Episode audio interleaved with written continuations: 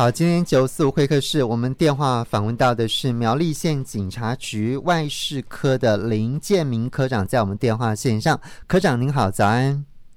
呃，季谦您好，还有各位警广的听众朋友，大家好。好，今天我们要跟科长来谈呢，就是呃，在呃我们苗栗地区外侨比较常见的一些诈骗的手法啊，另外还有就是刑事的一个记录证明啊，这个创新的制度这两个部分哦。那首先我们先来谈这个外侨比较常见的诈骗手法。我们这里所定义的外侨，什么样子的人是外侨呢？呃，科长，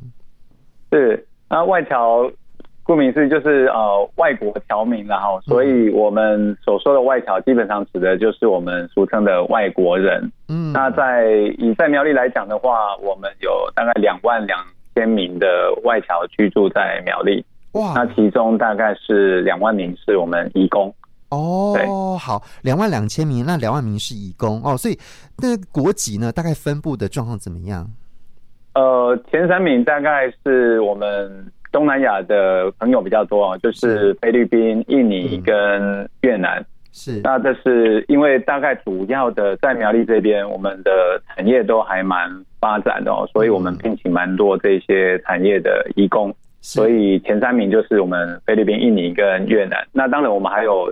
总共的国籍加起来其实蛮多了，我们有大概四五十国的这个外侨，但。大部分就是刚刚所提到的这个三个国籍。OK，好，大部分都是来呃台湾工作的这个外国朋友比较多哦。那呃，因为他们是外国人嘛，来我们台湾有时候不懂我们的语言啊，不懂我们的文化，甚至不懂我们的法律。好，所以是有可能因为这样，他们有一些触法的状况，就是说呃，有可能是不小心呃，这个触犯了我们国家的法律哦。那大概这个情况是怎么样呢？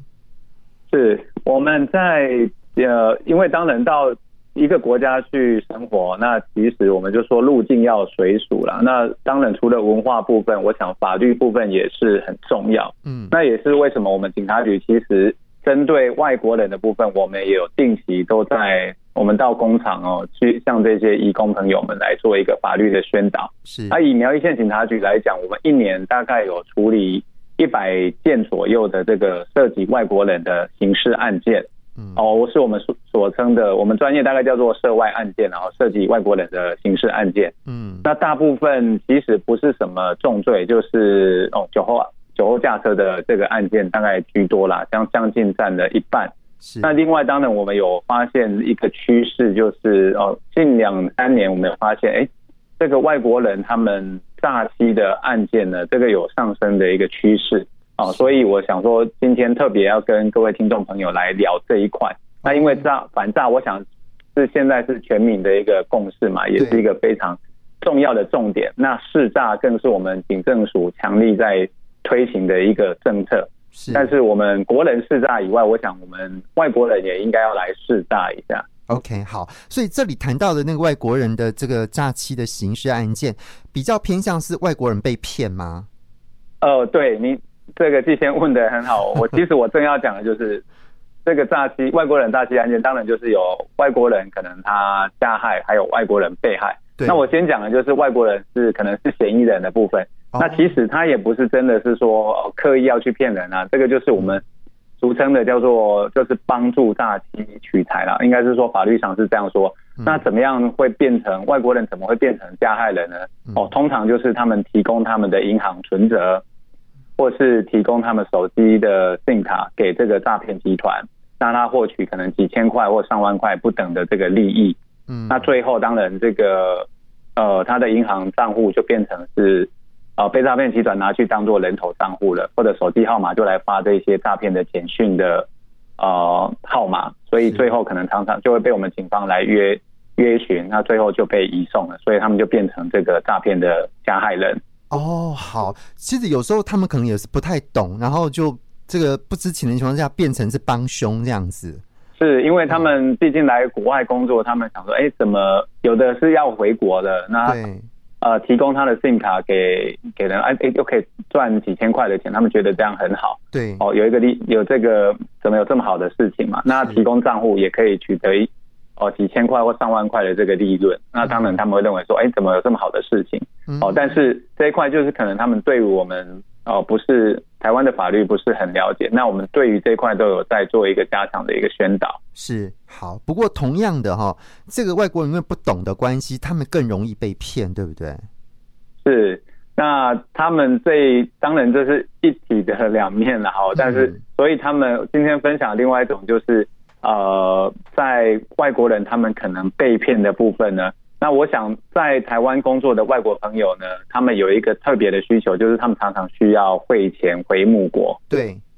那我们现在呢，我们发现有一种就是针对这一种汇款的需求来进行的诈骗。那他们利用的其实是一个合法的呃汇款管道哦。现在其实我们台湾有有好几家的，就是这种手机的这种小额汇兑，那它其实是合法的哦，必须要先强调它是合法。但是呢，这些不孝的集团呢，他们利用哦我们现在常听的这种网演书的一页式的这种广告。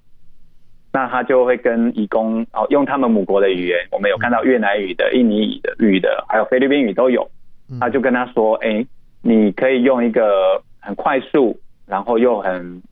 比比市价还要便宜的这个汇款的这个手续费，是，然后帮你把钱汇回去母国。”嗯啊，蛮多义工呢，他就呃相信他啊，就拿着他们。可能在这个脸书专业，他看到的一个条码，他就跑到超商去操作，是啊，可能汇了三万五万，汇了两三次，那最后结果汇回去，其实本来以为是汇到家人的户头嘛，但其实最后是汇到人头账户去的，那个钱家人都收不到。嗯，哇，好，所以这个其实辛辛苦苦在台湾赚的钱，本来想要给家人过了幸福的，就没想到真的是血本无归这样子啊、哦。是那。我我想这边要特别讲的就是说，他们其实利用了这个是一个合法的一个管道，而且是跑去超商去汇款，嗯，跟我们传统所理解的那个地下汇兑是不一样，因为地下汇兑是非法的嘛，对。但是其实他利用了这个是一个合法的。那通常我们义工朋友他可能就是去哦、呃、去超商哦，四大超商都有啊，可能像去 Seven 就去 iPhone 操作，是照着那个。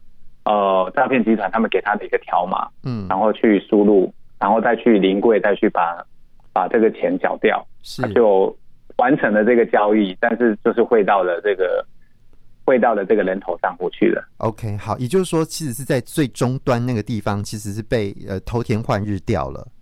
是，那这个又牵涉到另外一个重要的问题，就是说，呃，他们会会有这个人头账户，他一定是有不知情的呃移工他们。当初被利用去申请，是，那他申请的过程一定需要移工他的在台湾的外侨居留证，我们俗称叫做 ARC。嗯哼，好，所以这边就是要特别跟利用这个机会跟啊所有的听众朋友来宣导一下，哦，如果您有聘聘雇这个外国呃的移工，或者是您有外国的友人的话，一定要跟他们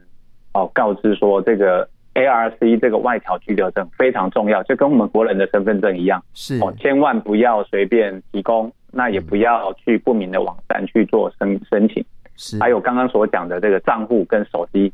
哦的 SIM 卡都非常的重要，就是跟这三样这三样这个证件呢是大概是一个外国人，我觉得是最重要的，一定不能够随便提供给来路不明的呃人士，或者是上传到来路不明的网站。对啊，就像我们出国，其实护照很重要哈。那个护照如果你丢了之后，你就真的麻烦了哈，搞不好你就真的回不来哈。所以这个非常非常麻烦哈。而且甚至会卡，就是会涉及到刑事案件，可能会遭到警方的这个约约询，甚至被移送这样子。哎，对呀，真的是不知情的情况之下，你就变成是加害人。好，所以其实不止我们国家，我们国内我们自己有时候不疼，你如果没有很注意到自己的这些个人资料，其实不小心也变成了是帮凶，是一样的道理，这样子。是，没错，没错。所以我们也常常在跟呃，像我们常常会跟新住民也会呃有接触，因为我们他们常常是我们重要的那个通译人员，我们重要的自然伙伴，我们也都会利用通译讲习跟这个新住民朋友跟他宣导说。啊，你一定要很注意这一些相关的证件。嗯，那有他们就会问说，哎、欸，啊，如果是我去工作，然后去申请，然后提供我的账户呢？因为他一定会说要要汇款到你的薪资账户嘛，对不对？嗯，对。那我们就会跟他说，你申请的时候，你一定要把相关的申请的资料也要留下来，比如说你在哪里看到这个工作的职缺的广告啊，哦，这些都留下来。嗯，那到时候如果真的被不幸哦，被这个诈骗集团利用的时候，您就可以把这个相关卷资哦，资料提供给检察官或法官。那如果他真的认为你是无辜的，我想最后法律也会还他一个。清白这样。嗯，好。今天电话访问到苗栗县警察局外事科的林建明科长，跟我们来谈谈哦，这个呃外侨哦，所谓外侨就是来台工作哦，就是来台的这个外国人呢，呃，比较容易被诈骗的这种啊、一些呃手法。好，我们要来做宣导，因为识诈很重要。我们除了跟国人宣导识诈之外哦，对于外国人来讲也要识诈啊。可是你说，哎，外国人听不懂中文怎么办？没关系，因为你有时候。你会跟外国人接触，也许或多或少，呃，在你的生活当中有一些外国人，我们就可以把这样的讯息借由你跟他互动当中，可以告诉他了哦。那其实呃，我们刚刚提到说那个呃汇兑的部分哦，除了这个诈骗之外呢，科长，您呃这个假投资跟假检警，这个也会发生在外国人身上吗？呃，是，其实我们国人常见的这个诈骗手法，我们最近哦也有受理到哦、第一个。假投资的部分，我们有受理到一个哦，这其实是发生在国外，那他是被我们台湾人诈骗，嗯，呃，在海外他是是是外国人呢，他接到了说有一个哦，就是加密货币的投资机会，嗯，那他就是相信的这个呃，就是那个网站上去了之后，然后也进行投资，一开始还有得到获利，是。哦，他其实就是很。典型很传统的哦，这个加密货币之前非常热门嘛，嗯，那他也赚了一些钱，他想要把它兑现的时候，发现哇，没有办法兑现，嗯，还惊觉说被骗了，是，对啊，被骗了之后，这个这个被害人他其实也非常的认真啊，他自己去做了很多查证，那也利用一些网络的资源，最后查到说啊，这个这个钱最后是在我们台湾的台湾银行被就是被提领出来，哦，所以我们有透过一些。辗转就是转到我们苗栗这边来，嗯，呃，所以就是不止在我们台湾，我想国人会有这个假投资，那国外也一样会有这种哦，像加密货币啊，或者是其他的这种，让你觉得哎，好像是一个很好的一个投资的标的哦，或者看起来是非常好的这个获利的机会。我想刚刚在节目之前，我想台中。台中市警察局那个广告就是讲的非常好了，就是小心求证，嗯，自己防诈的这个不二法门呢，一定要先要求证一下。我想，如果看到特别好的这个报酬的话，我想都要先有一个警觉。哎，可是科长，你刚提到说这个加密货币外国人被骗，他是专门在骗外国人的吗？是，他是其实他的他是利用在台湾的这个啊、呃，我们。在我们辖内的人的人头账户，那当然这一件案件我们是还在追查，所以细节我们就不方便多讲。但是主要的手法是这样，先让大家知道说，其实哎，外国外国人的部分，他们也有可能会遭受到一个假投资的这个诈骗。那因为现在其实已经是一个呃全球化的地球村的概念嘛，所以有的时候呃，不管您在哪一个地方，我想都有可能呃被其他国的人骗，因为。机房不知道设在哪里，其实是跑来跑去的，真的，这个就不是不是我们能，就是他真的是全世界到处跑。那另外我们也接接获一个，所以也是最近的案件，这也是一个外侨，那在我们苗栗辖区，那他接到一个哦来自他母国的一个电话，他就骗他说，呃，就自称说他是那个国家的一个官员，然后如果他不马上汇钱的话，他就要把。哦，他手中掌握了这个当事人的不雅照片，要把它放到 YouTube 上面去公告。嗯，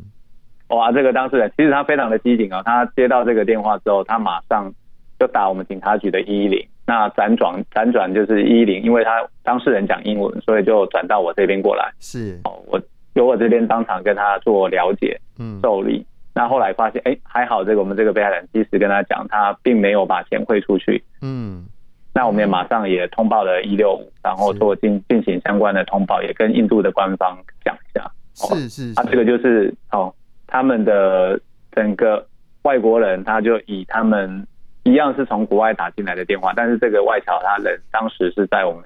苗栗这边出差。哦，哇，好，所以这个全世界各地通通都有这诈骗集团就对了啦。刚刚我们谈到了这个诈骗这个部分哈，您最后有没有什么要再补充一点点？然后就是 外国人怎么防范在台湾他被诈骗这种情况？那如果真的被骗了，能够怎么做呢？是，我想最重要的还是刚刚有提到的，最重要的就是外国人一定要，我想我们听众朋友一定要提醒您的呃外国的友人，是你的 ARC 哈、哦、外侨居留证，跟你的账户，嗯，跟手机号码，然后就是 SIM 卡这三件都非常的重要，千万不要提供给他人哦，来路不明的陌生人，或者是上传到这个来路不明的这个网站这是第一点。哎啊，第二个当然就是一定要小心求证。如果你发现说、嗯、哦这个电话非常的可疑，那或者是这个哦这个网站就是呃这个获利太好了，一定要赶快打电话跟我们一六五或打给一一零来求证。是，那我们警察局如果讲中文不通的话，没问题，我们警察局每个警察局都有一个外专业的外事单位，我们有外事警察可以来做协助。OK，好，那因为时间剩下不到一分钟，我们要讲那个呃，警察刑事记录证明线上申请创新制度，应该来不及了，对不对？